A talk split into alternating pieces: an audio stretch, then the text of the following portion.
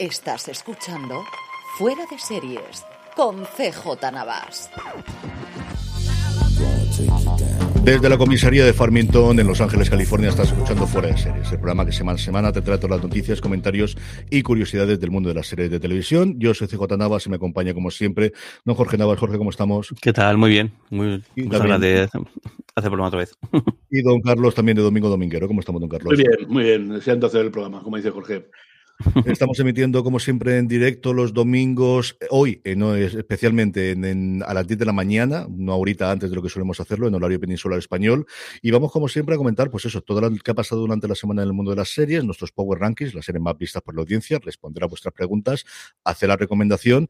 Y antes de eso, permíteme que dé de la bienvenida a toda la gente que nos empieza a escuchar de nuevo Spotify, que ha tenido a bien volvernos a meternos en recomendados de cara al fin de semana. Así que aquellos que nos habéis descubierto recientemente, que muchas gracias por estar ahí y que, oye, le hace una ilusión, aunque lleve unos 15 años haciendo estas cosas, le hace ilusión que llegue nueva gente y que le llegue nueva gente para escucharle. Empezamos y yo creo que es antes incluso del obituario, antes incluso de los proyectos, eh, recordatorio. No sé si hacer efemérides o a lo mejor lo convertimos en un momento dado en una sección y es que hoy, domingo 13, cuando estamos grabando esto, se cumplen 20 años de The Shield, el escudo, como se llamó en Sudamérica, al margen de la ley, como se le puso la coletilla en España. Una serie, don Carlos Jorge, que yo creo que nos marcó absolutamente a todos y que es para mí, desde luego, la mejor serie de todos los tiempos.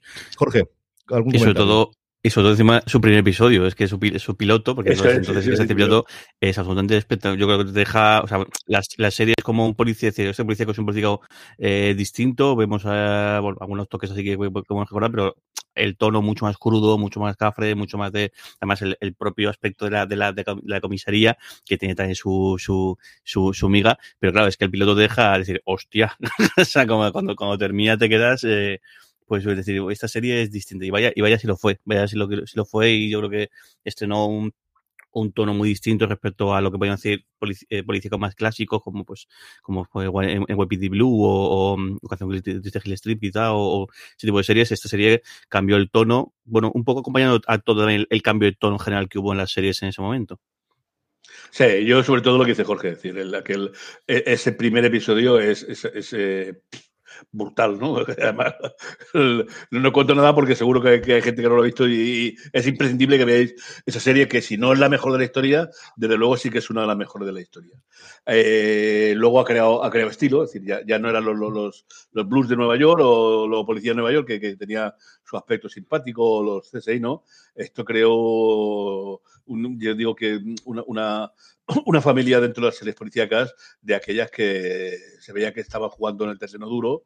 Y bueno, ahora tenemos, por ejemplo, ahí Chicago PD o algunas que, que, que le siguen levemente, pero vamos, lo que era Big McKay y, y sus compas, madre mía. Y, y, luego además tuvo unas temporadas sensacionales. ¿eh? Además, siempre aceptaban cogiendo a alguien brutal. Eh, eh, Glenn Close o en una, en la, bueno, no, no, no, quiero contar mucho más para, para animar a la gente que lo vea, ¿no? Pero es que cada temporada tenía un, agente impresionante, ¿no? Y un, un, arco fundamental. Es una serie que, que marcó historia, desde luego. Sí, aprovechando el 20 aniversario ha habido, sobre todo en los medios americanos, un montón de historias contando cómo fue la génesis de la serie. Hay una historia oral chulísima en, en Entertainment Weekly y varias acerca de, de, ese piloto. Y dos cosas que yo creo que tiene, bueno, tres son cosas que tiene la serie. La primera es que creó FX, la FX moderna que conocemos nace gracias a The Shield, hasta el punto de que John Ladgraf, el, el actual jefazo durante los últimos 15 años de la cadena, responsable de todo lo que las series que hemos disfrutado de Americans, Atlanta, la que queráis poner de FX. Él dice que fichó por FX por lo mucho que le gustó decir, que vio que aquí se puede hacer cosas distintas, se puede hacer cosas diferentes, eh, llegando justo al borde de lo que se podía hacer en el cable básico americano, porque no olvidemos que esto ni es HBO ni es Showtime en cuanto a nivel de desnudos y hasta cierto punto de violencia, pero eso se lo pasó. La segunda, desde luego, es el elenco de creadores que salieron ahí, porque no fue, fue solamente Sean Ryan su creador, sino ahí salió Greg Mazara en su momento, el creador de The Walking Dead, salió en su momento Carl Satter, ahora un poquito venido a menos, pero la gran estrella de FX durante muchísimo tiempo con Hijos de la Anarquía y un largo elenco tanto de intérpretes como, de personajes, como de, como de creadores. Y luego, como decía don Carlos, es una serie que supo reinventarse. Cuando las audiencias cayeron un poquito a partir de la tercera temporada, logró el fichaje de Glenn Close, que Jorge lo recordaba también hace un tiempo, que era una época en la que el hecho de que viniesen actrices del mundo de cine no era tan habitual como a día de hoy, que nos queda solamente Tom Cruise y poquita cosa más. Y, y se reinventó y se convirtió en otra serie que supo cerrar el círculo que se abría con el primer episodio. Otra cosa que yo creo que es absolutamente espectacular es cómo cierra y ese último episodio y especialmente el penúltimo. Yo siempre recuerdo el penúltimo, igual que ocurre con Breaking Bad, eh, tiene unos episodios previos, en este caso el penúltimo, en el caso de Breaking Bad el antepenúltimo, que realmente es el cierre de la serie y luego tienes una coda hasta el final, que me parece sencillamente espectacular. La otra cosa que tenemos en el follow-up para empezar a hablar inicialmente es, hablábamos de las series de Marvel en Disney Plus, eh, qué ocurría con ellas. En Estados Unidos ya se ha confirmado que llegan y aquí se sabe que va a llegar, pero todavía no tenemos fecha. No está nada claro que lleguen este mes o que tardará un poquito más en llegar. Y ahora ya arrancamos sí con el obituario, Jorge. Mm, tenemos tres personas a las que tenemos que darle el, último adiós. Por un lado, eh, un actor también de una carrera, una, una bastante larga, también eh, profesor de, actores y actrices durante mucho tiempo, pero sobre todo, el, por lo que más conocido es que fue durante muchos años el presidente del, sindicato de, actores. Falleció a, hace, hace unas semanas a los 88 años. Y luego también tenemos a John Stahl, otro actor también muy eh, con una carrera muy larga, este, en este caso sobre todo en, en, en Reino Unido. Lo conocemos quizá el gran público más recientemente porque participó en Juego de Tronos, en uno de, uno de tantos actores y actrices eh, británicas que, se incorporaron al elenco de Juego de Tronos, es el, el, el actor que hizo de, de, de Rick eh, Kastark, también telita el, el, papel que tiene, pero bueno, su papel el, quizá el más famoso, sobre todo porque es más conocido en Reino Unido, es que por, durante más de 20, creo que más de 19 años o 20 años eh, fue el, uno de los protagonistas de, del, de, de, un, de un culebrón, bueno, un culebrón serie de esta novela que se llama High, High Road y el, uno de los personajes eh, protagonistas de 114 episodios, me, me ha hecho a la Wikipedia, fue, eh, fue John Stahl. Eh, y luego, por último, eh, Mitchell Ryan, también otro actor bastante eh, longevo, apareció un montón de, de series clásicas, Dallas, eh, también incluso en, Star Trek, pero bueno, sobre todo conocido por Dark Shadows, que según he visto, creo no, no sé si llegó a, a traducir aquí en, en, en castellano, y Dharma, y Dharma y muchos otros eh, papeles en, en, cine y, especialmente en televisión, muy productivo también en, en televisión. Sí, Dark Shadows es fundamentalmente conocida por la versión que hizo Johnny Depp hace unos años en, película, por ese remake, esa eh, reinvención, y es una serie curiosísima que se olvida de ella porque era muy marcada de terror, de cuando se hicieron las grandes series de ciencia ficción y de terror de los 50 y los 60, pero que tiene un punto de mm, mitología clásica y de eh, monstruos clásicos mm, con la parte mm, siempre eh, de drama que tenían, que está muy bien. Yo he podido ver algún episodio con el paso del tiempo cuando he entrado en Hulu, en alguna plataforma americanas, y de, de verdad que está, está muy, muy, muy, muy bien. Vamos ya con el avance de proyectos y de cosas que hay en cada una de las, de las distintas cadenas. Hemos decidido esta semana probar un formato nuevo para que al final no tenga siempre a don Carlos parado durante la primera media hora y luego Jorge igual cuando lleguemos a la agenda. Así que vamos a ir mezclando poquito a poco. Don Carlos, AMC nos trae dos cositas relacionadas con los zombies, porque los zombies, como ya sabemos, nunca mueren. Sí, y ya sabéis que a mí los zombies es lo que más me, me gusta de todo. En fin, pero bueno, AMC confirma el regreso de, de, de Fear de The Walking Dead. Eh, con la vuelta de, Kim Dickens. Y bueno, llegará el, 19, el 18 de abril, eh, volverá a las 10 de la, noche y ha confirmado el estreno de la segunda mitad de esa séptima temporada. Eh, Kim Dickens, que interpretó a Madison Clark, volverá en esta segunda mitad y transcurre mm, el, el, el, hilo conductual meses después de la explosión nuclear. Solo hay una persona, Víctor Strand, que es el que se ha hecho fuerte, ha construido su reino y selecciona fríamente, fríamente a quién puede vivir o no. Otros miembros del grupo pues mm, deciden que aunque tengan que tomar a la fuerza la torre y continuar la búsqueda de ese mítico padre, pues eh, vencerán. Alicia, por otra parte, que ha sido la líder reacia de los antiguos seguidores, tiene una enfermedad misteriosa y teme las repercusiones de sus vidas pasadas. Eh, como veis, eh, continúa toda la, toda la, el, arco de, de, Walking Dead, que además eh, promete continuar con muchas más cosas, puesto que se está preparando un nuevo spin-off de The Walking Dead, esta vez que estará ambientado en la ciudad de Nueva York. Posiblemente se estrenará el próximo año, La Isla de los Muertos o algo así, Isla del Muerto, Isla de los Muertos, y se imagina un Manhattan que hace mucho tiempo que está aislado del continente y que está poblado de vivos y muertos por igual. La primera temporada tendrá seis episodios que se estrenarán en AMC y en AMC Plus en Estados Unidos, aunque no sabemos aquí eh, en España cómo, cómo funcionarán. Eh, Lauren Cohan y Jeffrey Dean Morgan tomarán los papeles de Maggie y Negan y el director y coproductor ejecutivo de Walking Dead, eh, Eli Jordan, será el director de la serie. Hay un póster muy llamativo, pues si lo queréis buscar ahí, una puerta bastante siniestra que dice no abras, muerto dentro. Y con el, el, skyline de, de, Nueva York al fondo, veremos a ver qué tal, cómo, cómo funciona. Desde luego se estrenará en algún momento de 2023 y habrá que verlo. Aquí lo normal es que traiga MC. Si MC es parte de otra compañía en ese momento, ya veremos a ver lo que ocurre, pero ya después de haber dejado la serie madre, no van a dejar soltar absolutamente ninguna. Fundamentalmente aquí es el regreso de eso, tanto de Negan como de Maggie, de, de los personajes, uno de los iniciales y otro que fue una revolución en su momento cuando se incorporó, eh, que utilicen spin-off, que yo creo es una buena táctica, ¿no? De al final coger los personajes principales o lo más queridos de la serie, de la serie madre y a partir de ahí llevarlos a, los spin-off y utilizarlo a partir de ahí. Jorge, vamos con Apple TV Plus, que no para ni una sola semana.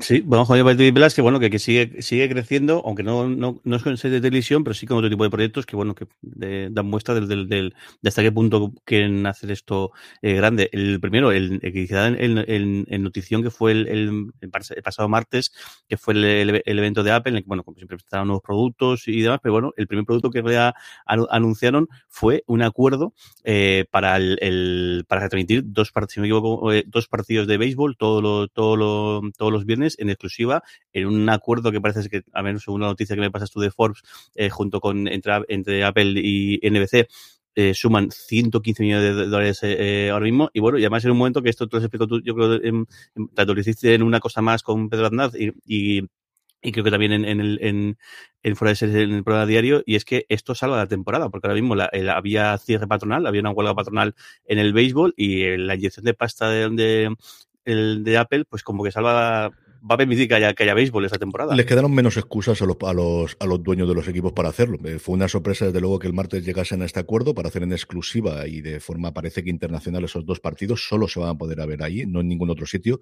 No es la primera vez, YouTube ya lo había hecho en años anteriores, de tener, pero partidos puntuales. Nunca había sido tanto aquí como va a ser todos los viernes. Y como bien decía Jorge, llevamos 99 días de parón. Mm, por fin se firmó el acuerdo por los próximos cinco años, por fin habrá temporada nueva y a ver la entrada de un gigante en el deporte en vivo, en la última gran eh, valla que le queda, en la última gran frontera que le queda al streaming por conquistar. Netflix hasta ahora siempre ha dicho que no, pero Amazon Prime Video ya el año que viene va a tener un partido en exclusiva del fútbol americano. Ya tenemos esto. En Europa ya sabemos todo lo que va a llegar y Dazón, la fuerza que está haciendo en determinados países para tener incluso la propia liga. Si no recuerdo mal, la alemana la tienen exclusiva y aquí en España tienen varias internacionales. Es cierto que luego han llegado a acuerdo con Movistar Plus, que es como yo creo que se ve mucho más en España, pero fue un puñetazo en toda la mesa, un acuerdo por cinco años y que tiene una cosa curiosa, es una cláusula de salida después del primero y del segundo, de que si ven que si la cosa no funciona, pueden recoger cable y largarse. Pero yo creo que esto ha llegado para quedarse y es como todo cuestión de tiempo hasta que el streaming se lo coma absolutamente todo, incluido el deporte indirecto, que es una cosa especialmente complicada de hacer en streaming, porque tú te sabes mucho más que yo de esto, Jorge, es mucha gente conectada que quiere ver en el mismo segundo concreto, al mismo momento de, de algo. Sí, no, porque eh, jugar con un. O sea, la trampa aquí está en que internamente funciona como funciona el BitTorrent. y es que el, la propia gente, eh, tú, el, la propia gente también puede compartir sus propios eh, datos con el resto y hace que se vea mejor. Entonces, aunque sea el, aunque digamos directo, nunca es directo. De hecho, seguro que hoy en día os, os pasa que estéis viendo el fútbol en televisión y de repente, eh, como hay un bar que está viéndolo en la, en la tele normal y vosotros streaming, estáis jodidos porque van, os van a reventar todo, en todos los goles. Yo me comí el, el, el último, el último Eurocopa, mm, no pude ver ni un solo partido porque todo lo veía por, lo veía por, por streaming, pero claro, los del bar que de, la plaza me echaban todos los goles. Eh, en realidad también entre los usuarios también eh, la hoy en día hay servidores capaces de, de aguantar lo que, lo que se aguantan las keynote de Apple. Yo me acuerdo en su día cuando cuando la historieta esta que hizo YouTube del cohete este que manda, uh -huh. del este que lanzaron de Red Bull y demás, yo no sé la cantidad de, de gente que estuvo viendo la y como si esto es capaz de, de, de, aguantar esto, hoy en día agu eh, aguanta. Y bueno, pues experiencia como Juego de Tronos y demás, seguro que... Un... Lo bueno es que teníamos un, un, una petición, ¿no? Un correo ahí de alguien que decía, a ti Carlos José decía, ¿se podría explicar el béisbol en algo?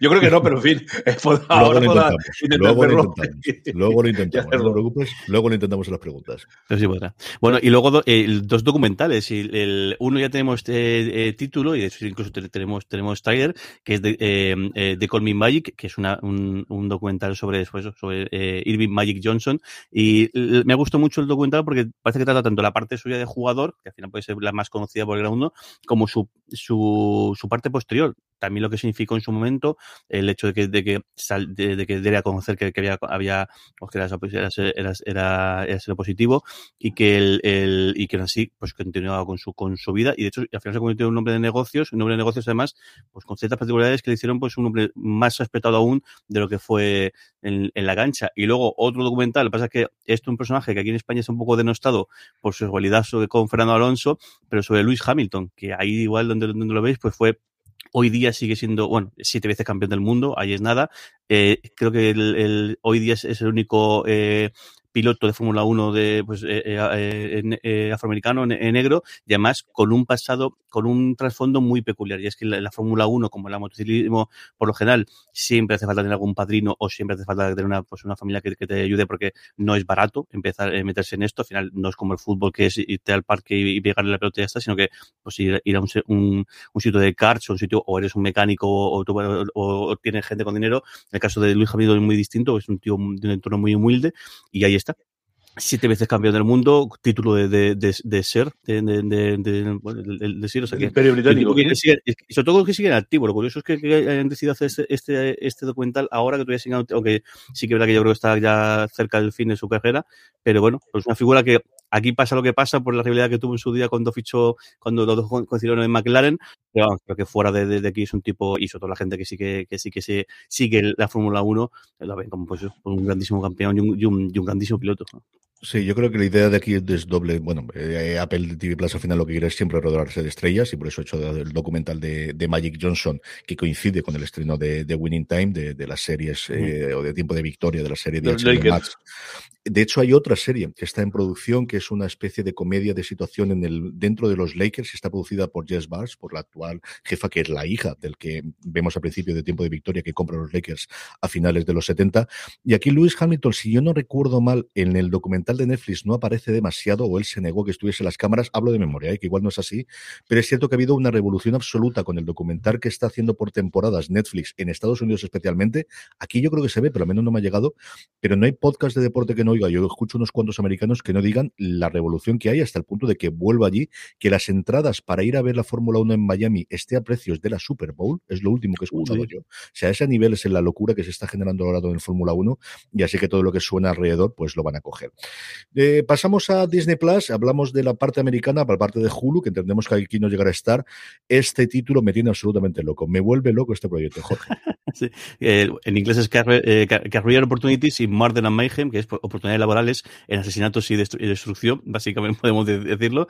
Y bueno, el, a mí me gusta mucho, en el equipo cre eh, creativo está el Mike Weiss y, y Heidi Cole McAdams, que vienen de hacer Stamp Town, que es una serie que tristemente, o sea, que mira que, eh, mira que, fue divertido su primera temporada y mira que tenía mimbres para se, eh, seguir, pero bueno, en este caso por un, rollo también de, que se me equivoco, de, tiempos, de que pidió también la pandemia, con lo cual no, no, tenían que renovar los contratos, no lo hicieron, al final se quedó en el limbo, este, una pena porque tenían eh, varios cómics más de, lo que, en lo que está basado la, la serie para seguir, pero bueno, eh, lo bueno es que tenemos ahora esta, esta nueva serie y con, y tenemos al, dúo protagonista, eh, Mandy, eh, Mandy, eh, Mandy Patinkin, que después de su, pues, de su grandísimo eh, en, en, en, Homeland, pues lo tenemos aquí de vuelta en otro, papel. Y, y, y vaya eh, Vin Lance, que el caso es que me suena un montón, pero no estoy, no estoy seguro de dónde he visto esta, esta actriz. Eh, eh, bueno, sí, ha estado, mira, ha estado en, en, no, no, no es en The Good Fight, es en, uh, en Godfriend in Me y, de, y en The Flash. Por eso me me suena de, de, alguna cosa de Flash de, de haberla visto. Si estuvo desde el principio, van a hacer de unos detectives que en un crucero en el que hay un asesinato lleno de millonarios y tienen que investigarlo. A mí me tiene totalmente dentro de esta serie. Me apetece mucho, muchísimo ver qué ocurre con esta aquí. Stamptown tuvo la mala suerte de que era ese momento en el cual todas las compañías decidieron que solamente iban a comprar series producidas por sus propios estudios. En ese momento tenían el estudio, no funcionaba, el, no era del mismo estudio la, la cadena que le emitía, que recuerdo recordar que en NBC, y no recuerdo si esta era una cosa de CBS Studios, a veces Studios, y esa fue una de las razones por las cuales la cancelaron tristemente, eh, una serie que valía muchísimo la pena de, las de, las, de los soplos de aire fresco que llegaron en ese momento de las cadenas en abierto americana. Vamos con HBO Max, dos cositas que voy a comentar primero, una de cal y una de arena. Hablábamos la semana pasada cómo Gotham PD o esa serie alrededor de la policía de Gotham en el universo creado por la nueva película de Batman se cancelaba, o mejor dicho, que desaparecía ese proyecto, pero en cambio le han dado luz verde a la serie sobre el pingüino. Una secuela del personaje de Colin Farrell en la película que va a tener el equipo creativo de la propia película que tiene muy buena pinta y pues eso, pues empezar a intentar crear a partir de esta nueva película y este éxito de taquilla un nuevo universo. Y hablando de universos que se intentan crear, pues Juego de Tronos. Y aquí George R. R. Martin se ha cogido su blog, se ha puesto a escribir y ha sacado las cositas y ha contado cómo están. Primero lo que ha dicho es que lo que ha visto de la nueva serie alrededor de la Casa del Dragón le ha gustado. Que hombre, solo faltaba que dijese que no me gustaba absolutamente nada, apagámonos, hasta aquí podíamos llegar. O sea, todo se lo van a perder pero al menos esto yo que sé, que lo, que lo, que lo puedan contar. La otra cosa que tenemos es actualizaciones de cómo están las cosas. Primera, la serie sobre Nimeria, sobre la guerrera o sobre la reina guerrera de Dorne, se llama 10.000 barcos y eh, va a ser eh, creada por Amanda Siegel de Person of Interest, que ya es una garantía de alguien que sabe hacer las cosas bastante bien. Luego hay una serie sobre Coris Valerion, sobre el explorador y el comerciante, que conocéis las personas que seguís mucho el universo de Juego de Tronos, que ha cambiado su nombre. Anteriormente eran nueve viajes, ahora va a ser La Serpiente de, eh, de Mar. Y el creador o el showrunner de la serie va a ser Bruno Heller, el responsable en su momento de las dos temporadas de Roma, que luego hizo posteriormente El Mentalista, alguien que ha estado en, series de televisión desde hace más de 20 años y sobre todo por Roma tiene toda la pinta. La que a mí más me atrae, que es Dan Egg, porque yo creo que es sobre la que más hay escrito y sobre todo porque el creador va a ser Steve Conrad, el responsable de Patriot, que una vez más tenéis que verla si no la habéis visto en Amazon Prime Video, y luego hay una, última que no tiene ni creador ni absolutamente nada más, que se va a ir sobre la tierra de GTs, la tierra que está más inspirada en la China actual, que se llama el Imperio Dorado. Eso es lo que tenemos, como os digo, de actualización de todos los spin-offs que están en proceso de producción, la que ya está en rodaje y ya hay episodios que se están viendo y seguimos y fecha de estreno. Creo que están mirando cuándo la colocan, si quieren pegarse con el Señor de los Anillos, si la quieren alejar más o menos lo que ocurre, es la Casa del Dragón. Don Carlos, esto no es lo último porque tenemos un estreno muy próximo que es Gentleman Jack, que por fin conocemos cuando va a llegar su segunda temporada. Pues los ocho episodios que, del que costará esta segunda temporada, después de tres años de espera, eh, pues han eh, se estrenarán en HBO Max en mes de abril. Ha aparecido ya un, un tráiler de esta época, de esta serie de época que protagoniza Sura Jones, eh, basada en la vida de Ann Lister y sus codificados diarios. En esta temporada nos adentraremos en el hogar común con, su amante Ann Walker en 1834 y los recelos que despierta, que despierta en Halifax, en una ciudad al borde de la revolución. Junto a Suran Jones, en la temporada se contará con Gemma Jones, Timothy West, Jodie May, Catherine Kelly y una playa de, buenos actores eh, de esta magnífica coproducción, recordemos, entre HBO y BBC en la que Sally Wainwright vuelve a ponerse al frente de la temporada como guionista principal y dirigida a los episodios por Edward Hall, Amanda Brocci y Fergus O'Brien. Es una serie deliciosa. La primera temporada me encantó y tenía muchas ganas de ver. Pues esta, esta es una de las que principalmente le afectó la, pandemia y que al final Suran Jones está demandadísima, hasta el punto de que ahora ha logrado vender un proyecto ella como escritora. Lo leí el otro día y lo comenté en streaming en su momento, que quería hacer una serie y la BBC le ha dicho, hombre, por supuesto, faltaría más, lo que tú quieras, hasta aquí podíamos llegar. Así que estas cosas.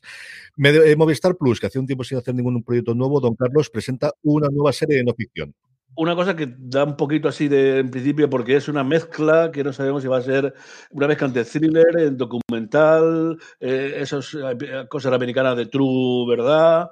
En mes de abril llega Fugitivos, un formato novedoso en nuestro país que muestra el trabajo que desempeña los grupos de localización de fugitivos de la Policía Nacional. Eh, la Calle Brothers, creada por Elena García Cedillo y Susana Alonso, pues llegan después de sus éxitos con El Palmar de Troya, Palomares, Etalola o Rafaelismo y eh, cuenta la historia pues de, esa orden, de esa parte de la policía que se creó a partir de la entrada el 1 de enero de 2004 de la Orden Europea de Detención y ni más ni menos que ese grupo de ejecutivos, pues aquí nos cuenta la, la leyenda que, hay unos 400 prófugos mm, anuales de los cuales un 75% suelen ser delincuentes internacionales y otro 25% son personas que tienen ciertas deudas con la, justicia española. Bueno, la serie promete seguir día a día de los policías sin interferir en las, en las, operaciones, contará con, con, entrevistas, hará alguna que otra dramatización contrastada para comprender cómo la vida de los fugitivos y en parte también tendrá un thriller de persecución en el que descubrirá el trabajo y lo que cuesta la caza del fugitivo. Eh, sicario, violadores, narcotraficantes, bueno, todo intentan mantenerse oculta. Mm, ya digo que en principio parece una novedad. Eh, algunas de las cosas americanas que he visto yo son interesantes de este tipo y otras caen en el, más cerca del reality que otra cosa. Esperemos que haya sido una buena acción esta. Sí, es una cosa extraña, desde luego. Ahora está muy de capa caída esto. COPS fue en Estados Unidos la que marcó el, funcionamiento. Se aprovechó mucho de no la última huelga de guionistas, sino de la anterior, que es cuando nació COPS, y especialmente con la oleada, sobre todo de The Fond de los últimos años, todo este tipo de series allí en De los Mares han caído bastantes. No lo sé. Es una cosa que, tengo curiosidad por ver, a ver qué, factura técnica tiene y esa parte de las recreaciones, pero es una cosa que no, hasta que no la vea, de verdad que no, no tengo nada claro cómo puede funcionar.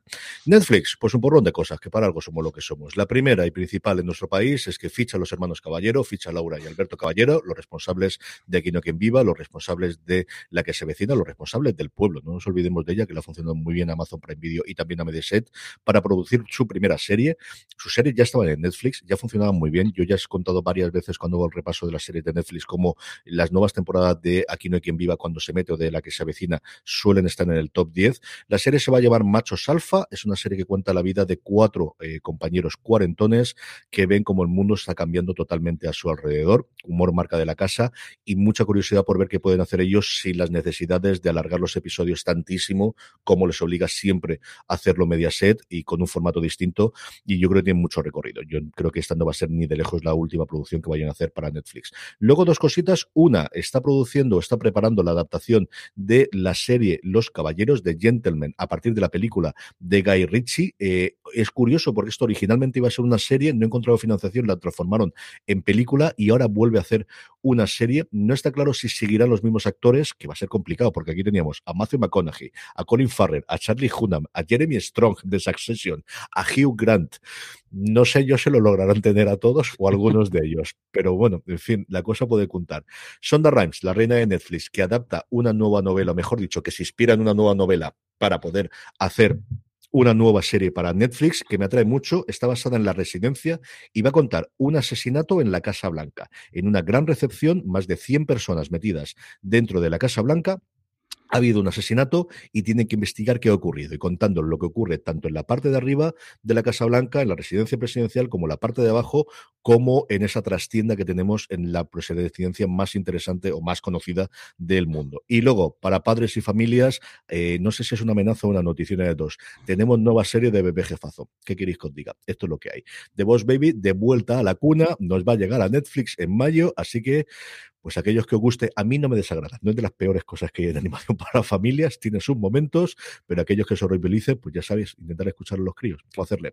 Jorge, Prime Video, pues aparte de presentar ya un primer teaser de, de de The Voice, que es cierto que es todo musical y con los personajes. Esperaremos al siguiente que ya veamos escenas y con la gente hablando, pero es la noticia importante que no va a dejar una franquicia viva sin adaptar. ¿eh? Nada, tal, tal cual. Están buscando, está claro que siguen buscando estos tipos de nichos en los que saben que tienen ahí gente que el, al menos una base, pero claro, en este caso es una, una, base muy, muy, muy grande. God of War, el, posiblemente la franquicia, el juego franquicia de, de PlayStation, porque en su día cuando apareció la, la primera, eh, la primera versión en 2002, no estoy curioseando por la, por la, wiki, por la Wikipedia, no, en, no, en, dos, en 2005 fue el, mm. fue el primer videojuego y fue además como el, el juego en el que presentaban la capacidad que tenía la PlayStation 2 en ese momento para a nivel, a nivel gráfico. Fue una, una, un auténtico eh, triunfo eh, una, una, barbaridad. Está buscando eh, cifras de ventas, pero no, no se encontró en un lado. Pero vamos, la franquicia empezó en 2005, eh, llevan ya, si me equivoco, si me equivoco son ocho, ocho videojuegos distintos, igual todos en, en, Play, en, PlayStation, y ha ido saltando a, a también a, a, cómics y demás. Incluso hace, hace unos años hubo rumores de, de, película, incluso había, parece que había un medio, un guion ya hecho, incluso un presupuesto de 150 millones de dólares. Así que ahí imaginaos lo que, lo que la apuesta que, que, suponía. Pero bueno, parece ser que Amazon al final es quien se va a llevar un poco el, el, gato al agua, imagino que también un, pues parece que se está especializando un poco en estos, en estos mundillos eh, pues, fantásticos eh, medievales.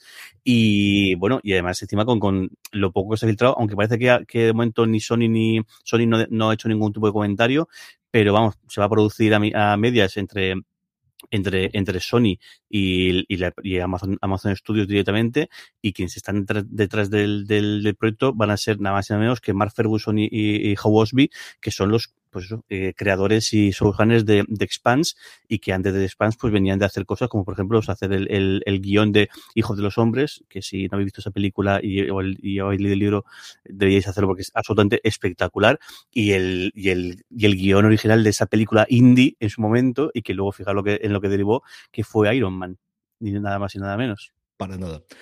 Brutal, sí, y al final Sony es el único sitio donde queda todavía la, el que no tenga una plataforma. Han tenido intentos, tuvieron Crackle en su momento, que, tenía cosas de comedia, tuvieron las, la serie de Seinfeld, esta de los cómicos eh, eh, jugando o, o, en coche, tomando café y cosas similares, pero nunca ha llegado a su plataforma. Yo creo que ya han decidido que ellos lo que van a hacer es venderse al mejor postor, y esta es una de las grandes franquicias de la Play, o sea, es una de las grandes marcas que tiene luego la consola de, de Sony. Don Carlos, en esta no tiene cadena, pero sí ha tenido un montón de revuelo y es que al final vamos a tener docu-reality o ya veremos qué es lo que es en la Moncloa, que es lo único que nos faltaba en España.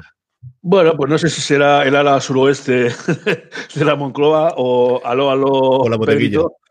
o la bodeguilla, no sé. Pero bueno, el caso es que sí. Eh, Curto Sánchez Varela, que ni más ni menos el ganador del Goya 2015 al mejor documental, que fue Paco de Lucía. Que le hizo a su tío abuelo, o, su tío es que abuelo. familia de Paco de Lucía, no me su acuerdo si es el tío abuelo o qué.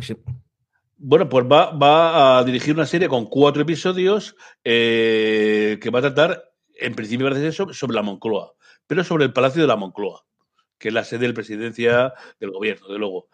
Eh, claro, ahí como la Moncloa vive, pues eh, eh, intervendrá el actual presidente Pedro Sánchez, pero dice que, que el- lo que tenemos aquí como información es que eh, este formato que se desarrolla en otro país, en otros países, va a ser la primera vez que se llevará aquí a cabo eh, con eh, Sequoia Studios y The Pool, productora impulsoras, y va a versar sobre todo sobre las personas que llevan, algunas de ellas ya casi 40 años trabajando para diversos presidentes, de luego, y muy distintos posicionamientos políticos e ideológicos en, el, en, lo que es el Palacio de la Moncloa. Eh, dice que ahora que vivimos en estos tiempos un tanto extraños, pues eh, tener la posibilidad de un acceso tan transparente a la presidencia del gobierno hace que podamos apreciar más que nunca el derecho de vivir en un país democrático. Buscará mostrar la faceta institucional y humana del, del, presidente y prestigiar sobre todo a la gente que ha trabajado, que, ha trabajado y está trabajando en la Moncloa al servicio de, de, los diversos ocupantes que ha tenido. El proyecto dice que nace de la presencia del mercado de trabajos documentales similares y es una oportunidad que quedaba por explorar aún en el mercado español. Jorge, comentarios, que te estoy viendo. Pues me hizo, me hizo gracia porque cuando saltó la noticia salió, eh, además el canal este de Electromanía, que yo les tengo un poco de manía, aunque es verdad que son muy rápidos, pero poniendo, eh, el presidente Sánchez tendrá su prueba de serie. Digo, hostia, qué raro esto. Y luego ya la letra pequeña y la cosa cambia. Dentro del claro. rollo de, que puede tener más afinidad, menos, menos afinidad por, por Pedro Sánchez y demás, yo lo que creo es que es, es triste, pero conocemos mejor cómo son las oficinas del, del, mm. del Ejecutivo estadounidense o, de, o, incluso el Elíseo, el, la gente que hemos visto alguna serie, que la de aquí. Y de hecho, eh, yo creo que conocemos un poco la, y no sé, porque además ha, cambiado, la sala donde se hacen los consejos de ministros, que ha habido un, ha, eh, ha habido un cambio en, este, en este último año, que no sé si ha habido obras o es que han reformado, y ha habido distintas, pero no conocemos nada. No conocemos cómo es el despacho del presidente, no conocemos, porque además la Moncloa no solamente la residencia del presidente, la residencia del presidente también, el Ministerio de la Presidencia, por lo general, también suele estar allí, tiene un búnker, tiene un búnker propio, tiene las oficinas del, del de, pues, oficina central del, del, ejecutivo, por decirlo manera, fuera los ministerios están, el resto de ministerios están fuera, pero las reuniones importantes están ahí, pero no, no conocemos nada ni del edificio no, y no creo que claro. es un tema de seguridad. Y, sí, y sin embargo, de la Casa Blanca conocemos el despacho, la sala claro, de prensa. Al, un montón de cosas. Hacemos al, al, milímetro eso, la, la, la, sala de prensa, el despacho, cómo son los interiores, cómo son las, los nombres de las salas, o sea, las salas que tienen nombre de presidentes, yo conozco un poco pues, por eso, por, al final, por, por, profesión, la sala del Congreso, porque sí que está pues eso, la sala Campamor, que es la Campamor, la sala de más, pero del edificio como tal de la, de la Moncloa, creo que conocemos la, eso, lo que, la foto de recursos, lo vemos en el jardín cuando el llegan, jardín, con la entrada, el, el, la, la, entrada y la, poco más. más. Y muy, muy, muy poco más. Y yo que sé, yo creo que, o sea, aunque sea por curiosidad sana, y yo creo que estaría, estaría bien conocer un poquito. ¿sí? ¿Mm? Renovaciones y fichaje, no tenemos cancelaciones. Don Carlos, sí tenemos dos renovaciones, una más cantada, en fin. vamos a ver, renovada. esta, cantada. En Viking Valhalla, pues eh, Netflix ha hecho oficial lo que ya se suponía, que se renueva no la segunda temporada, sino la segunda y la tercera. Si inicialmente se habían ordenado 24 episodios de este spin-off de, de, de Vikings 100 eh, años antes de, de, lo, de, lo, que venía el canal de historia.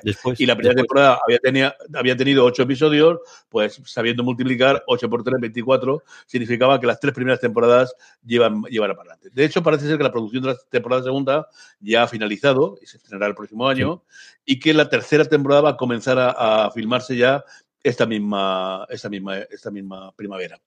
Eh, por hablar un poquito de, los motivos, pues simplemente comentar que según Netflix se ha acumulado un total de 194 millones de horas vistas desde el debut el 25 de febrero, que se dice pronto. Sí, ¿Eh? esa es la métrica que utilizan ellos ahora para dar, sabéis que está en top10.netflix.com, que es la, el listado que yo cojo todos los viernes en streaming para comentar un poquito las series más vistas y se colocó la primera desbancando a quien es sana y a todo lo que había por en medio en serie. Le sacó como tres veces más audiencia que la siguiente, que es como todas las métricas, al final hay que cogerlas con un puntito, pero esa es la que hay, así que esa es la que te permite comparar. Como decía don Carlos, la segunda es que ya se sabía que se estaba rodando porque había imágenes de rodaje de los creadores. narices. Lo otro sí es cierto que era filtraciones a Deadline y a, y a, y a Variety y al resto de, los, de las revistas especializadas americanas, pero todo el mundo sabía que había tres temporadas encargadas del principio. En fin, esta cosa. Y la otra que tenemos es Never bueno, la es Yo Nunca, que es como se llama aquí en España.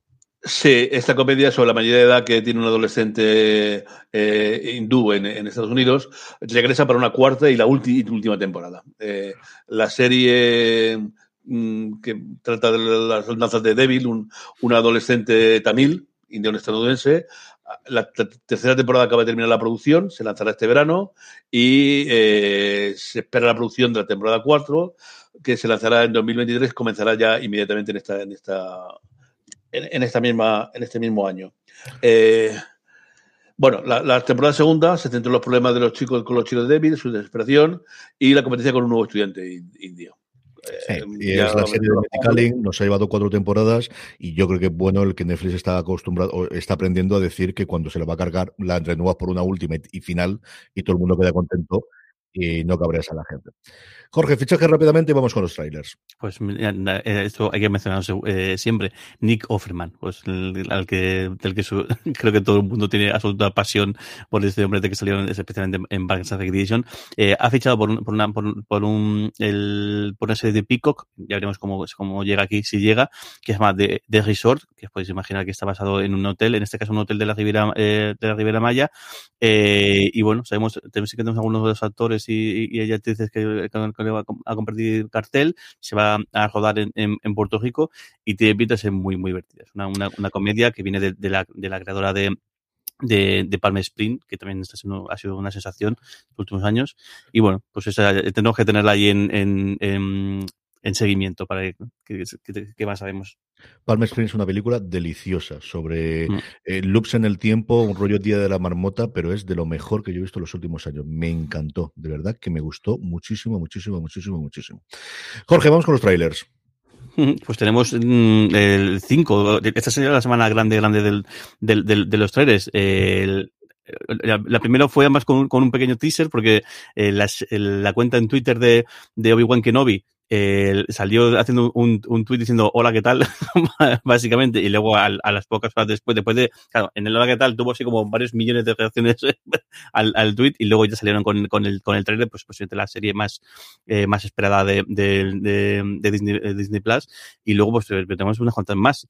Antes mencionabas tú también el, caso de, The Voice, el, teaser de esta tercera te, eh, temporada. Comentamos también el, caso de, Call Me Magic, el documental de, de, de, Apple Plus y luego tanto Star New, New Worlds, que ya tenemos, ya tenemos la fecha, eh, ya tenemos la, fecha, ya, ya tenemos por fin el tráiler y también el tráiler de esta primera, primera parte del final de, de Call Saul, que como sabéis será en, dos partes, una en breve y otra para, para, para verano.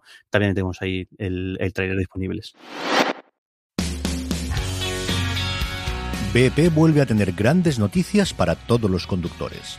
Cuando vayas a repostar tendrás un ahorro de hasta 40 céntimos por litro en Península y Baleares y 35 céntimos por litro en Islas Canarias, incluyendo la bonificación del gobierno. Cada vez que visites una estación BP en la península y Baleares, puedes ahorrar y disfrutar de todas las ventajas que ofrecen en su programa Mi BP. Y si lo haces desde Canarias, podrás disfrutarlas a través del plan Dino BP. Así que ya sabéis, BP nos lo pone fácil para ahorrar al máximo estés donde estés. Hazte con su tarjeta en sus estaciones de servicio y si quieres consultar más información, puedes hacerlo en mibp.es y plandinobp.es.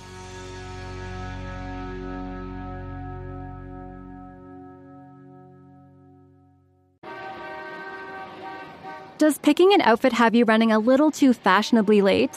We get it. Great taste takes time. That's why Drizzly, the number one app for alcohol delivery, has your back with the largest selection of beer, wine, and spirits delivered in under 60 minutes. Convenience never goes out of style. So if you need to spend some extra time in the mirror instead of at the store, download the Drizzly app or go to drizzly.com. That's D R I Z L Y.com today.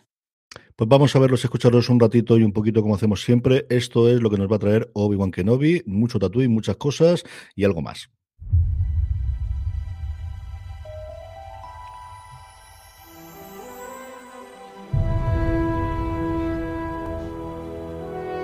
La lucha se ha acabado. Hemos perdido.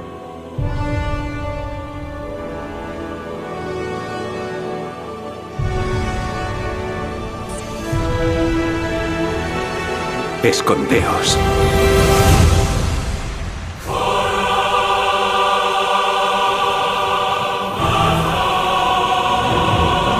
La clave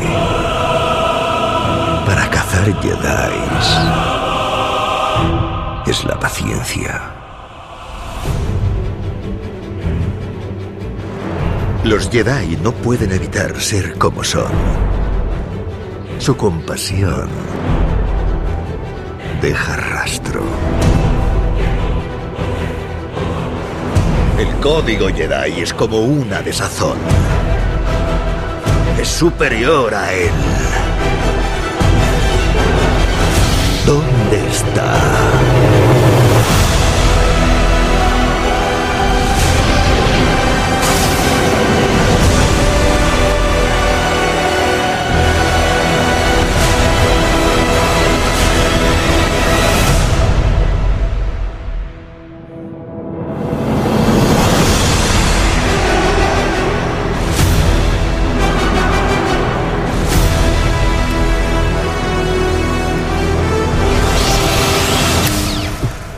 Yo voy con los malos. ¿Qué queréis que os diga?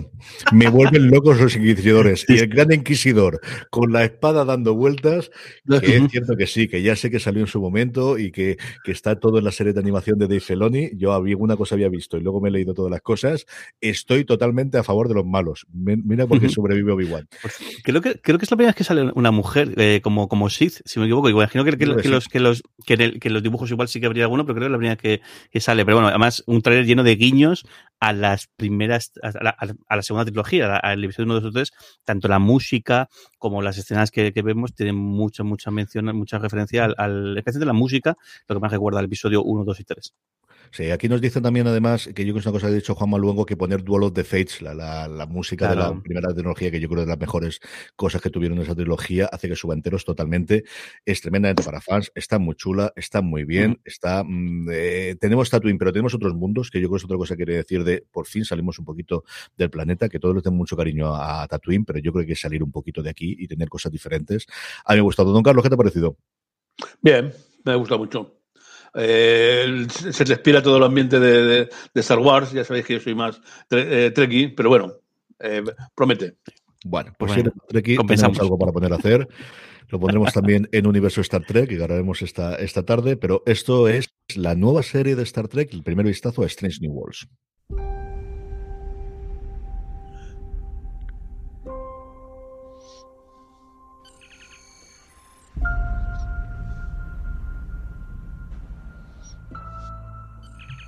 Qué maravilla los soniditos, ¿eh? El, el, es una pasada. Al todo lo de la serie clásica. En fin, eh, sin comentarios. ¿Eh? Mira cómo cabalga Pike. Nadie cabalga como Pike. Y mira que miro yo. No matter how many stars there are in the sky. No matter how many galaxies swirl. ¿Cómo han cambiado los efectos especiales, don Carlos? Desde el Enterprise saliendo, no ¿no? matter what the mathematical probabilities or the number of times we say, Hombre, el Capitán sin camisa, que es también un homenaje a la serie clásica. Esto como tiene que ser. En mayo nos llega. A ver si está escrito Mayo. para entonces. it's always the province of children's stories and science Mira el Enterprise. Mira, mira el Enterprise. Mírala ahí. 1701. NCC. It isn't. Pero se ha quitado la barba. Ese es el fallo. Yo creo que la barba. El 5 de mayo Ah, llega la- a Y Paramount la, Plus. y- y la música eh, deliciosa. El final, Sí, el guiño al original. Todo al principio, porque incluso la, la nota suelta de principio es la nota de suelta de la, de la, de la banda es, sonora. es sencillamente espectacular. Tenía otro para poner, pero yo me lo voy a reservar porque estamos a punto de cumplir ya los 10 suscriptores que puse yo como meta dentro de Twitch para empezar a hacer los directos de Twitch para comentar los trailers. Es Outer Range, la serie de Josh Brolin, que tiene una pintaza espectacular. Es una mezcla entre True Detective y eh, Yellowstone que a mí me tiene totalmente loco. Así que lo contaremos y lo comentaremos. Más cosas en fuera de series.com que tenemos, un montón de críticas. Lorena Gil se ha, ha hecho la crítica de Miranda, esa maravillosa comedia inglesa de la cual se ha hecho una versión eh, americana ahora llamada Call Me Cat, con la protagonista de Blossom y recientemente con eh, Malik y recientemente incorporada al elenco de Vivan Theory, de Cobra Kai, con el final de la tercera temporada de que ella es tremendamente tan igual que Jorge, del Pacificador, ese grandísimo éxito de HBO Max y de Anatomía de Grey, este mundo, este, pues eso, esa franquicia absoluta y esa pilar de, de la televisión moderna. Y luego, In Our Opinion, hemos hecho todo, como todos los viernes, nuestro listado de series. En este caso tocaba a las series policiales y hoy mismo domingo Lorena ha publicado esas cartas maravillosas de Always Josh que escribe a actrices siguiendo con las chicas de oro. La semana pasada fue a Betty White y este año a Bea Azul, de la cual cuenta cosas que yo no conocía para nada, como su origen en la guerra y que llegó a ser comandante. O sea, llegó a tener el rango en la Segunda Guerra Mundial, una cosa curiosísima. Vamos ya con los estrenos de la semana. Tenemos ni más ni menos que 19. Mm, Ocho de ellos el viernes. No sé si vamos a terminar esto hoy. Don Carlos, empecemos con el lunes 14. En Movistar Plus, eh, siete episodios de 45 minutos para un libro que ha vendido solo dos millones y medio de ejemplares y ha sido traducido a 37 idiomas, ni más ni menos. Eso te va a doler. Eh, ben Whishaw eh, protagoniza este drama que tiene bastante humor negro, eh, producido por la BBC, mm, sobre las memorias del médico y guionista Adam Kay. El autor se basó en sus diarios y proporcionó una mirada irónica y bastante desmitificadora de la vida de los hospitales. Un frenético día a día de un médico residente en el área de obstetricia y ginecología, con semanas de 97 horas, disponibilidad de 24 horas los 7 días de la semana, decisiones de vida y muerte y un tsunami diario de fluidos corporales. Compensados, eso sí, con unos ingresos inferiores a las de un vigilante de parking. En fin, el pobre Adam dobla turnos, se enfrenta a diagnósticos surrealistas, batalla contra la burocracia, carga con responsabilidades y trata de sobrevivir al pánico de equivocarse. ¿Os suena? ¿Eh? Más cosas para el lunes. Tenemos en XN una de sus Bueno, series. En XN, una, una, sí, una, una de. Bueno, baja ahora de. de- a- esta- esta- estos últimos. tem- En la quinta temporada, los últimos episodios han sido de casi de hora y media. Y era Intuición Crimi- Criminal. eh, la serie vuelve en una.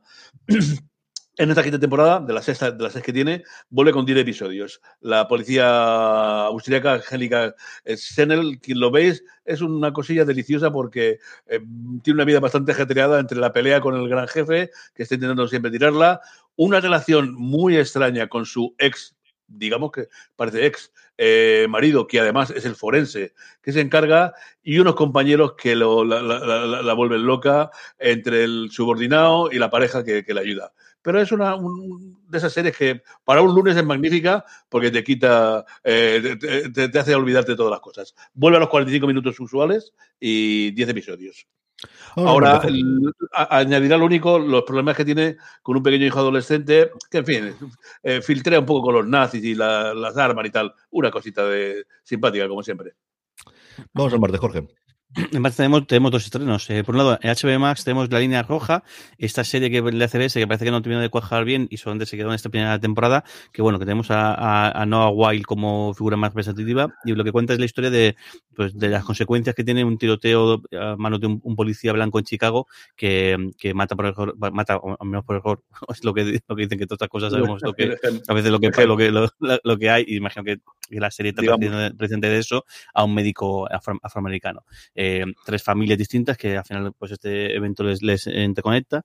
Pero bueno, el, no parece que la cosa fue muy allá y se quedó en esta primera temporada, pero bueno, también tener Noah Wild es una garantía, así que igual habría que darle una, una oportunidad. Y luego, como casi todos los martes, también tenemos este de, de, de filming, que yo estoy todo enganchado. A, curioso también que, que, ellos hayan encontrado en su hueco. El martes es el día que estrenan siempre. Y en este caso, pues es igual otra serie europea que quizá desconocida para el gran público o, no tan, con tanto bombo de publicidad, eh, Close to Me, en, que estaba, es la adaptación de una, de una novela de, de, de Amanda Reynolds, que bueno, que habla un poco del tema de, de engaños y, y, demás, de vidas así un poco misteriosas. Y yo, como todo lo que hace, trae filming, estoy dentro siempre.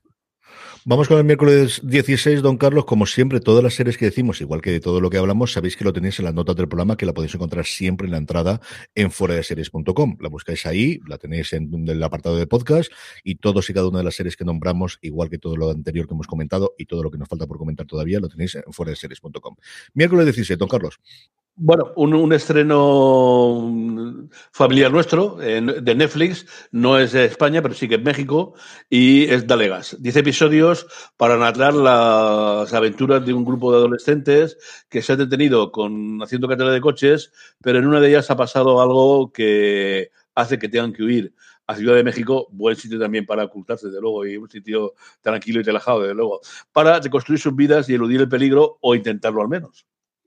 Y el mismo día en Cosmo. Oye, que, eh, Cosmo, hay que ver lo que trabaja esta, esta, esta cadena. Hay que aplaudirlo por, por, por, estas series policíacas un tanto olvidadas y, que no, no, no, no, figuran en ningún sitio y las rescata. Eh, los pequeños asesinatos de Agatha Christie, años 70, es decir, no es la de siempre, la del comisario y la, y la deliciosa ambiente que tiene, es ocho episodios de casi dos horas cada uno de ellos, sí, eh, que, eh, pero en, en, en, París. Conocemos a Annie Greco, una mujer que fue nombrada comisaria de la, en Lille, en Francia, en 1972, una experiencia un poco del gobierno, y dice que cuenta pues con, la ayuda de un exaltado Max Beretta, que es su, un macho alfa al cual le cuesta decidir orden de la mujer, y le encarga que lo, eh, acuda a una psicóloga, hacer terapia, Josh Belcourt, una joven con dinero, talento y que además es una gran investigadora. Una estética de los 70, pop, con colores llamativos, esa vestimenta, esa música de movimiento feminista y con cierto grado de chauvinismo masculino y con buen humor. Veremos a ver. Sí, el primer episodio es, es, La Noche Eterna, se llama.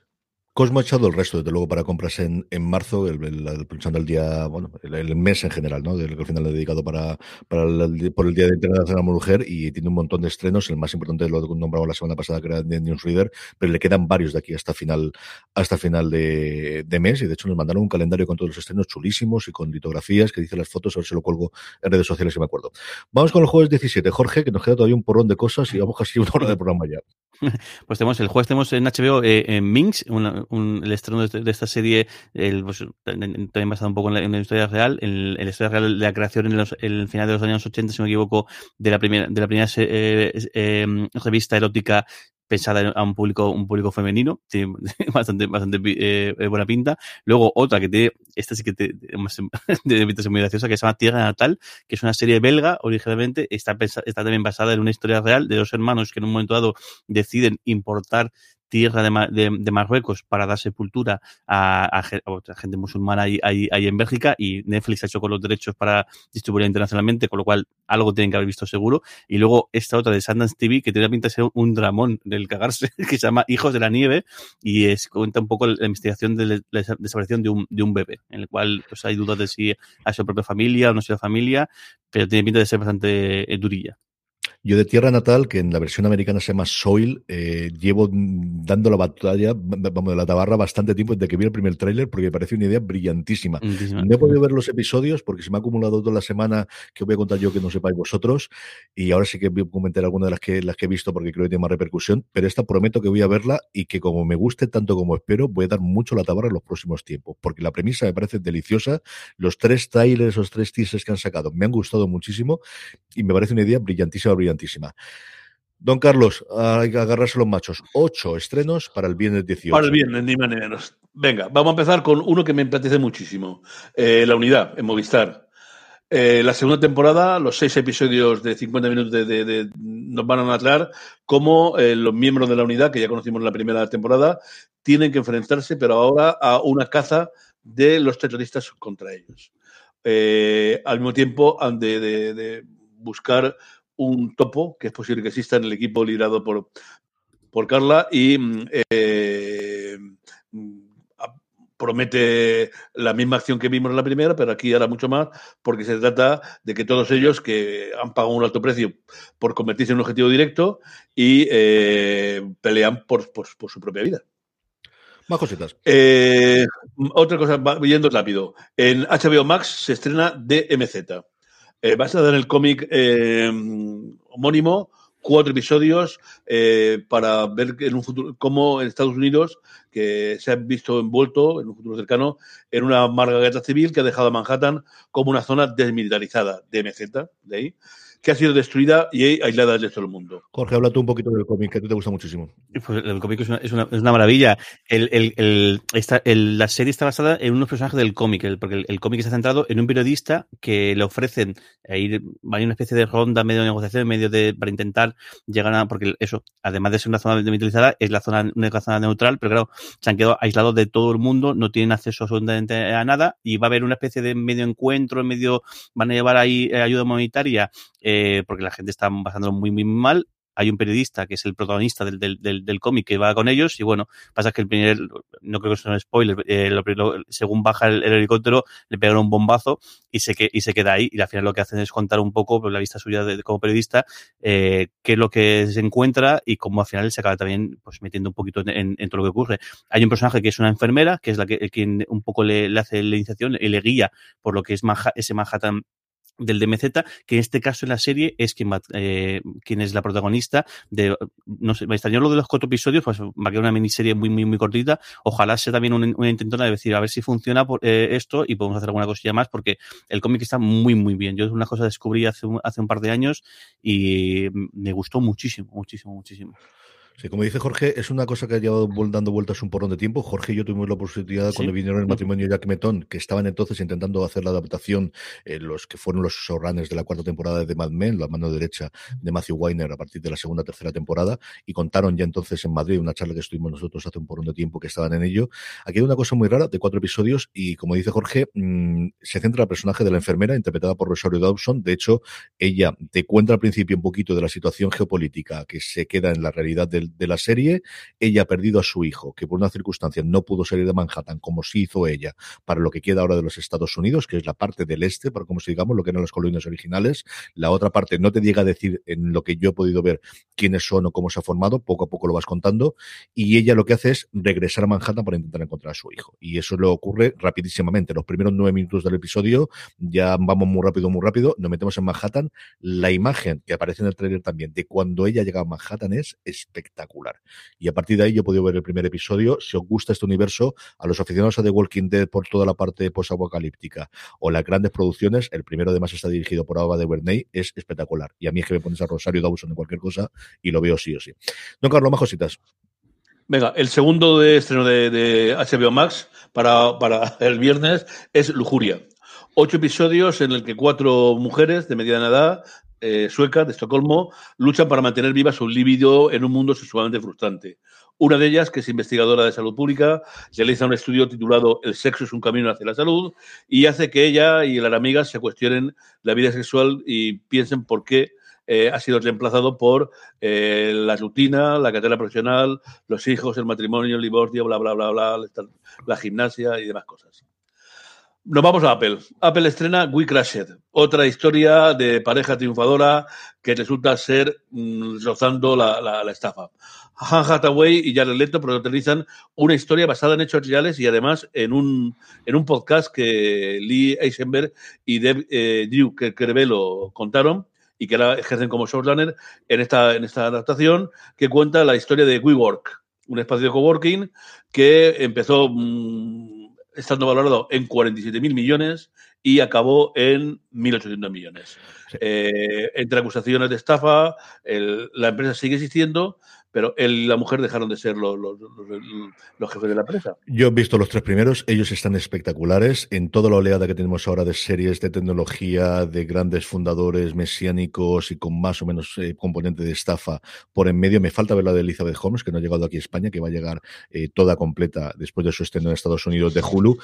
Para mí lo mejor. Ellos dos están inconmensurables. Yo, Jared Leto, sé que, pues lo decía antes de Rosario Dawson, es una debilidad personal. Eh, Hathaway es que está bien en todo lo que haga. Y es que yo estas historias se las recuerdo. O sea, yo Ceranos me enteré después de muchas de estas cosas, me enteré de Uber, yo Kalanick y nunca conocí la parte de Estados Unidos, pero esta yo la recuerdo porque un personaje es en los primeros episodios, que es un profesor muy curioso de la, de la Universidad de Nueva York, que fue el, el que fue el punta de lanza de decir, que esto no puede ser, que estos tíos no hacen más que alquilar espacios, que, de, de, que no volváis locos, que no están revolucionando ni reinventando la rueda, no, que es un sitio de alquiler de oficinas muy molón y muy bonito, pero no deja de ser más, es un tío que yo llevo leyendo desde hace muchísimo tiempo y sale como el primer personaje en el primer episodio, lo interpreta el actor que hace de Dollar Bill en Billions, para aquellos que habíais Billions. Entonces yo recuerdo ver todo ese momento cuando va a hacer la salida a bolsa, que está en esa valoración de Don Carlos, y cómo en cuestión de dos semanas quedó todo en aguas de borrajas y tuvo que producirse la salida.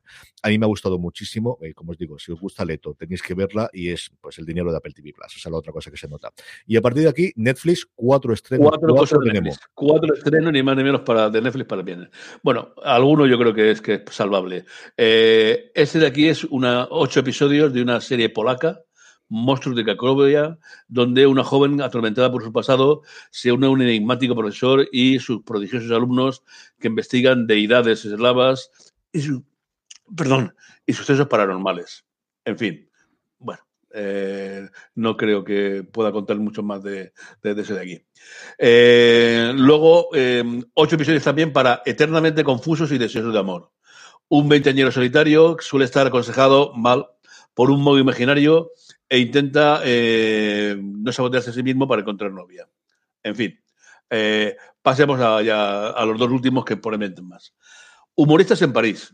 Seis episodios para la nueva serie de Fanny Herrero, que triunfó con Call Me Agent, que recibió el, el, Internacional sobre el, los representantes de artistas, y ahora se ha centrado en el mundo de los propios artistas. Eh, Droll cuenta la historia de, hobby, de cómicos monologuistas, en un local, eh, del mundo de, de, startup, en un local que previamente había sido un restaurante vietnamita y que ha sido reacondicionado para esos humoristas que, que monologuistas cómicos y que intentan hacer tirar a la gente, ¿no? Eh, la propuesta nació de Netflix a, a la propia Fanny Herrero, que mm, comenta que pensó qué hacer y descubrió los clubes de comedia y quiso insistir, eh, insistir un poco más. Eh, la serie está protagonizada por cuatro jóvenes actores, el rapero John Buzzi, Elsa Well, Jan Sien y Mariana Geb, que también, al igual que los, que los propios protagonistas de la serie, están intentando lanzar sus, eh, sus, sus, sus carreras. Y el último viernes, la segunda temporada de Top Boy. ¿eh? Eh, los que han visto la primera, en Top Boy, una serie que fue salvada por, por Netflix, ya que ya la había cancelado Channel 4, la cadena británica, por no tener audiencia. Eh, Netflix la aprovechó y aprovechó la, la, popularidad del cantante para lanzar la serie que triunfó. Eh, la vuelta ha sido un, enorme, un, un, enorme éxito y esta segunda temporada cuenta la historia de Dos Han, que lleva al imperio un poco más allá de, de, de Londres y, claro, más dinero significa más problemas y más eh, líos. Eh, la, la, serie tenía que haberse estrenado anteriormente, pero se retrasó la, la, esta temporada, que cuenta, eh, bueno, también está la cuarta la, prevista, que era Jamaica. Ah, perdón, y me, me, daba una más. Las inclemencias del amor. Eh, se me había escapado hasta el final. Pero esa está para el domingo. Esa está para el domingo. Ah, esa está para el domingo. Sí. Jorge, sábado 19.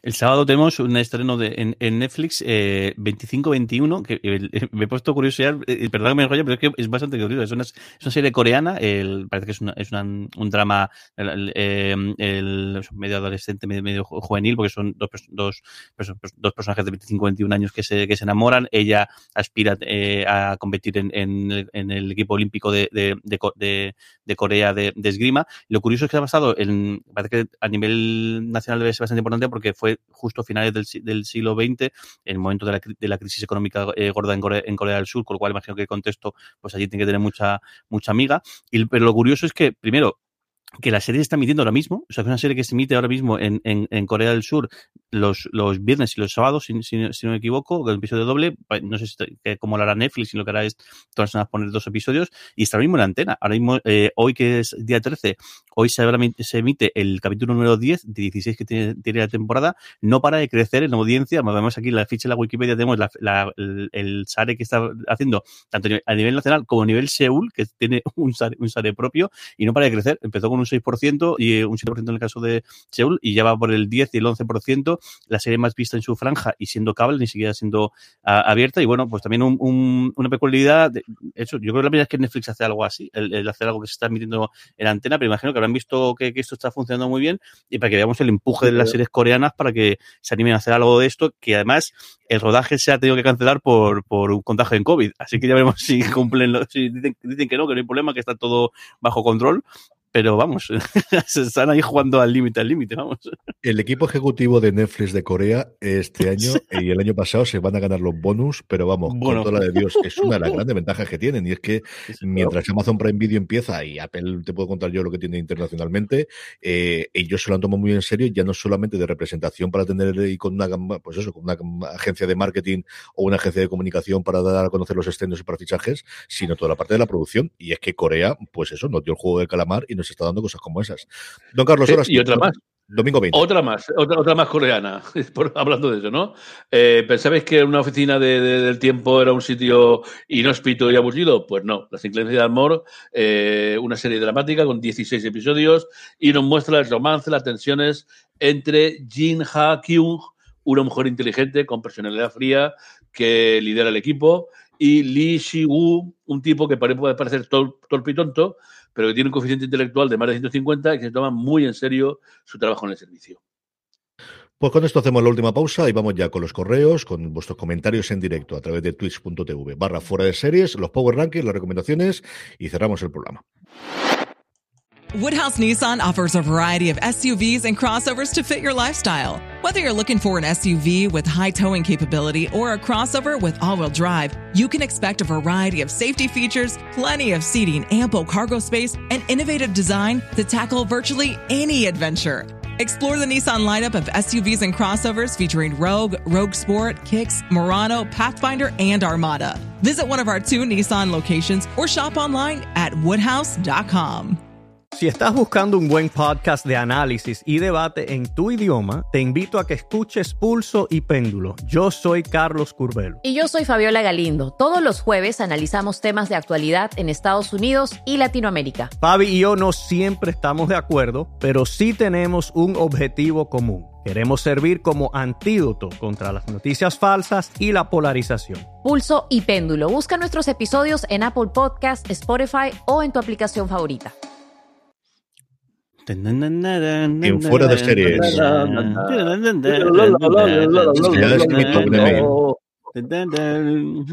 Vamos con todo ello. Tenemos varios comentarios en directo y, por ejemplo, eh, nos preguntaba, porque llegó tarde, porque hoy hemos empezado a emitir directamente antes, ¿cuándo está en la docuserie de Pedro Sánchez? ¿Se sabe algo? No, absolutamente nada. Se sabe que está Secuoya, que tiene muy buen acuerdo con Netflix, porque al final, por ejemplo, parte de los estudios que Netflix está utilizando son de Secuoya, mm, lo cual no quiere decir que no se vendan después al mejor postor.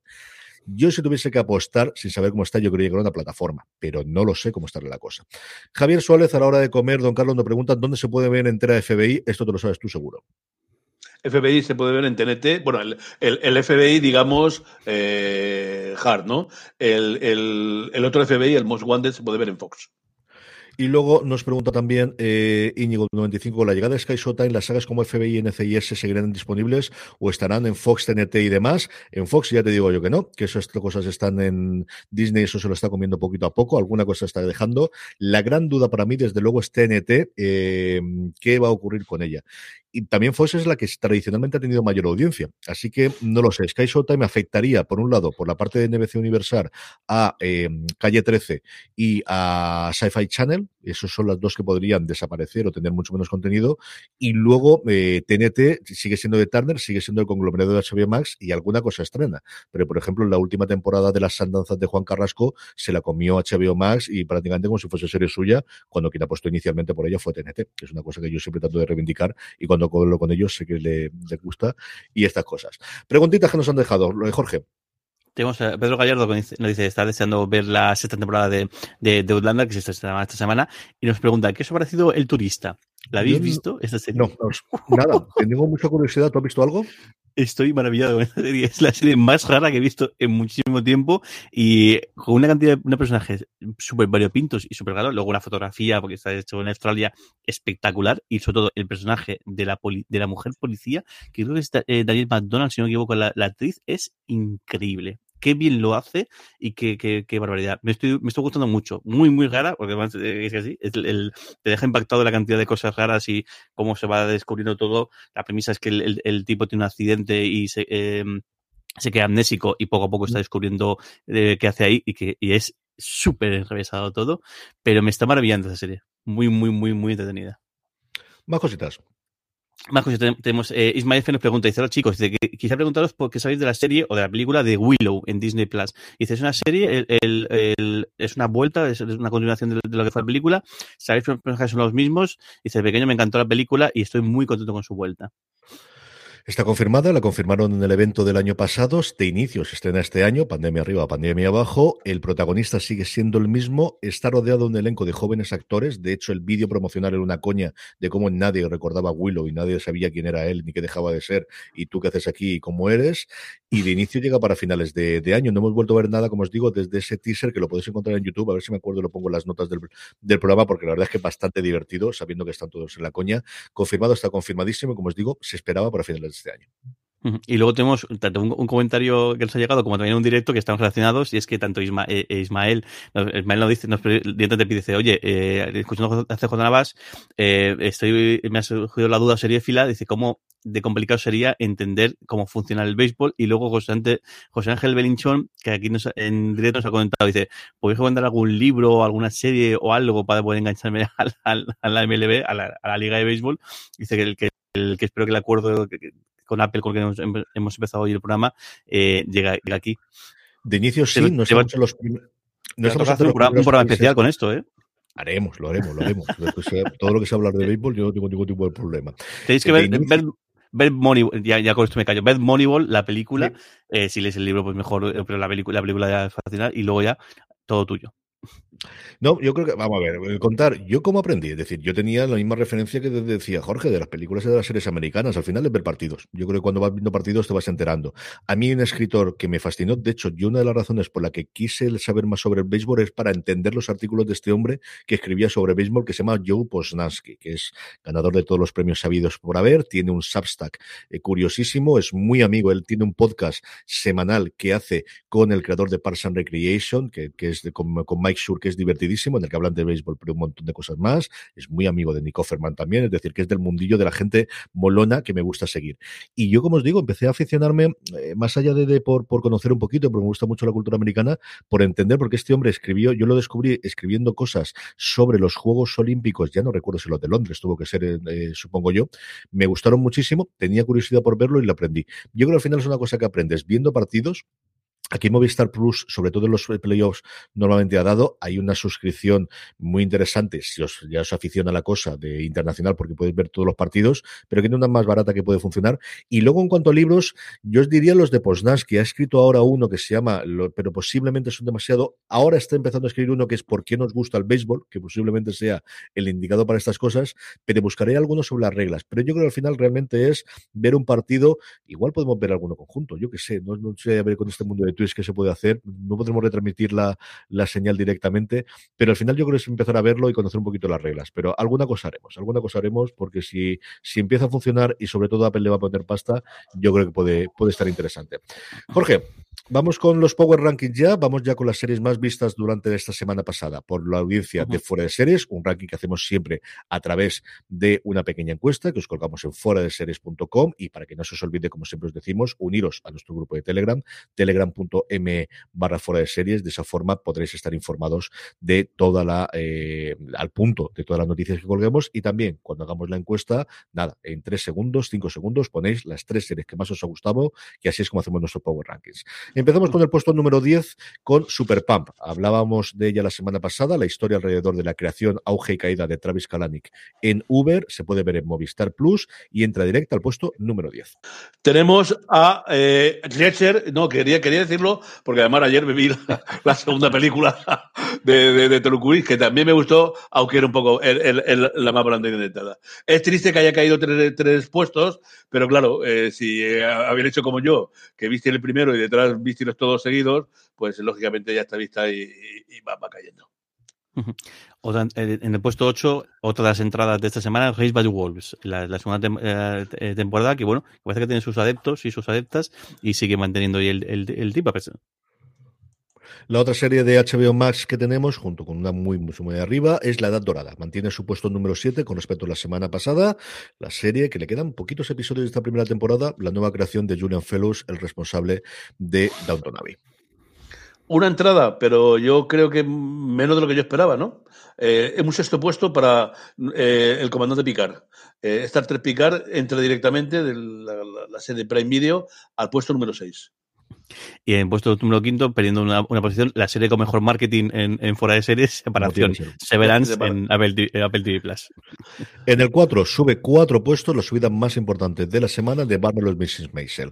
La serie que dio todos los éxitos, incluido Emmy en su momento, a Prime Video, ocupa el puesto número 4 esta semana en nuestros Power Rankings. El puesto 3, cayendo un puesto, es para esa maravillosa historia de amor de Pam y Tommy que la contaron al resto del mundo. el, número, el puesto número 2, eh, Vikingos, Valhalla, que a pesar de ser cortita y de haberse ya estrenado hace tiempo, pues eh, escala un, un, puesto y se pone en segunda posición. Sí, y es raro para Netflix que se mantengan, sobre todo cuando son éxitos que ya vienen anteriores. En el 1 sigue Euforia con mucho menos distancia que la semana pasada, sin ningún género de duda, mucho menos de la que teníamos Vikingos. ¿eh? Está ahí, pero ha aguantado una semana más, ocho semanas consecutivas eh, encabezando nuestros Power Rankings. Y terminamos como siempre con la recomendación de la semana. Don Carlos, ¿qué recomendamos esta semana? La unidad. Yo creo que vamos a dar. Es una, una, una ficción española, está Movistar. A mí la primera temporada me gustó mucho. Queda, un poco mucho grito y tal, pero vamos, me, vamos a darle un cablecito. Jorge, ¿qué recomendamos esta semana? Pues tengo, tengo tres, voy a hacer un poco de trampas. Por un lado, eh, Upload, la, la, vuelta de esa serie, aunque se cortita esa temporada, pero bueno, me queda solamente uno, uno por, por ver y me, eh, me ha gustado, está gustando mucho, mucho, mucho. Luego, The Adam Project, esta película de, de, Netflix con Ryan Reynolds y con Eric Bana, que la vi anoche y me encantó. O sea, es como el, el regreso futuro, pero del siglo XXI. Eh, es que me hace mucha gracia eh, eh, Ryan Reynolds y lo hace muy, muy, muy bien. Y luego voy a recomendar Pam and Tommy. Eh, vi el primer episodio, me, hizo gracia, pero así tampoco tal, y le, le damos una oportunidad. Y el tercer episodio, hay un diálogo entre, entre, entre Lily James que es increíble cómo, lo, cómo, cómo interpreta el, el, papel y un agente y en el que ella lo que menciona es como ella lo que quería ser es Jane Fonda eh, que me, con eso me ha capturado la serie. Ya había varias escenas antes de cómo se rodaba el, el de la playa, que me, estaba, que gustó mucho, pero esa escena me, ha ganado eh, eh, por completo. Y la siguiente episodio que cuenta, él tiene, tiene una bronca con con, con, con, con, con Tommy Lee y le dice, es que no, creo que no eres consciente de lo que esto es para mí. Dice, no tiene nada que ver el efecto que va a tener el, el, que esta, esta película se descubra. Para ti te van a decir que eres un machote y van a decirte que tal, y para mí van a decir que soy, pues, que soy una soy una zorra y soy una prostituta. Me parece increíble. ¿eh? El, el, al principio la premisa podía ser más, más tal, pero me está gustando muchísimo la serie. Mucho, mucho, mucho. Y sobre todo ese momento, decir, clack, es decir, que, y qué bien atado todo esto y qué, y qué homenaje hacen a Pamela Anderson, eh, que al final es la gran víctima de, todo esto. Chapo, ¿eh? voy a seguir, voy a acabar de verla porque me está gustando mucho, mucho. Sí, va a tener una resurrección de su carrera. Netflix ya le ha encargado un documental, va a aparecer en una obra en Broadway dentro de nada y es un cambio de tono brutal. O sea, lo que tiene la serie y lo contaban todas las críticas iniciales es a partir del tercer cuarto episodio cambia totalmente el tono que había tenido más alocado y más desenfadado de los primeros de los primeros episodios para tener pues lo que inicialmente podíamos tener, ¿no? Que es este tipo de series que quizás desde American Crime Story ha tenido de, reivindicar mujeres que en su momento fueron muy bien impedidas, como el caso de, de Marcia Clark en, el juicio de J. Simpson y hemos tenido balas, pues eso, también con la Levinsky recientemente en la, última temporada de American Crime Story y cosas similares. Mi recomendación, más allá de las que ha comentado Jorge, tengo pendiente de ver The Adam Project, que le vamos a ver ayer y vimos la de Pixar, la de Red, tremendo error.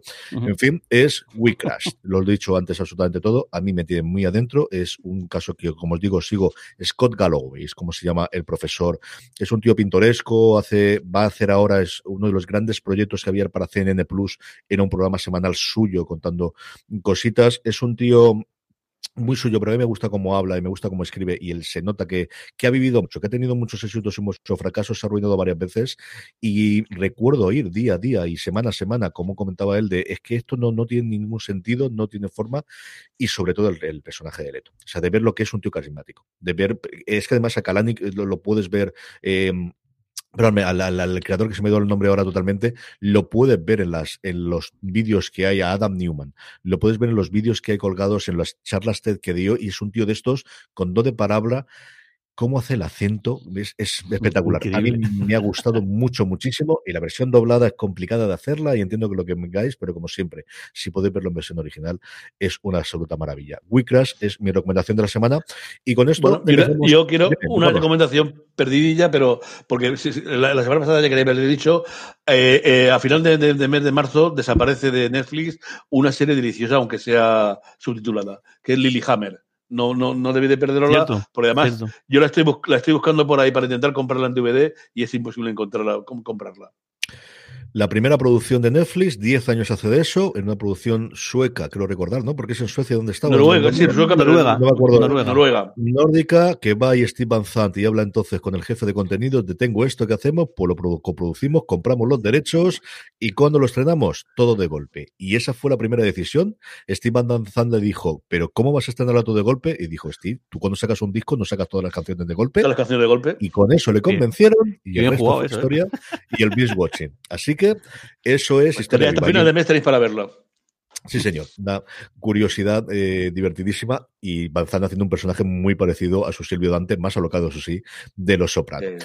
a todos aquellos que nos habéis visto en directo a través de twitch.tv barra fuera de series, hoy puntualmente a las 10, lo normal es a las 11 de la mañana, eh, horario peninsular español que retramitamos, pero ya sabéis, mm, seguidnos por redes sociales, seguidnos el grupo de Telegram, que os avisamos siempre cuándo vamos a hacerlo, por si acaso hay algún movimiento. Hablando de directos... ¿eh? ha sido culpa mía, ha sido culpa tuya, ha sido así lo que es y ya está, habrá que moverlo, hay veces que moverlo.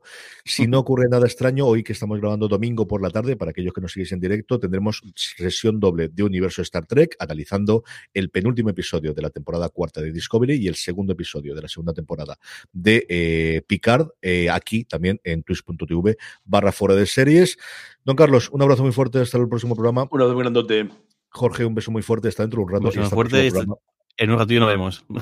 Y a todos vosotros, querida audiencia, gracias por estar ahí, por aguantarnos toda hora y 20, que al final vamos a alargar el programa. Esto lo sabíamos que iba a pasar, pero mientras estéis allí, nosotros estaremos también.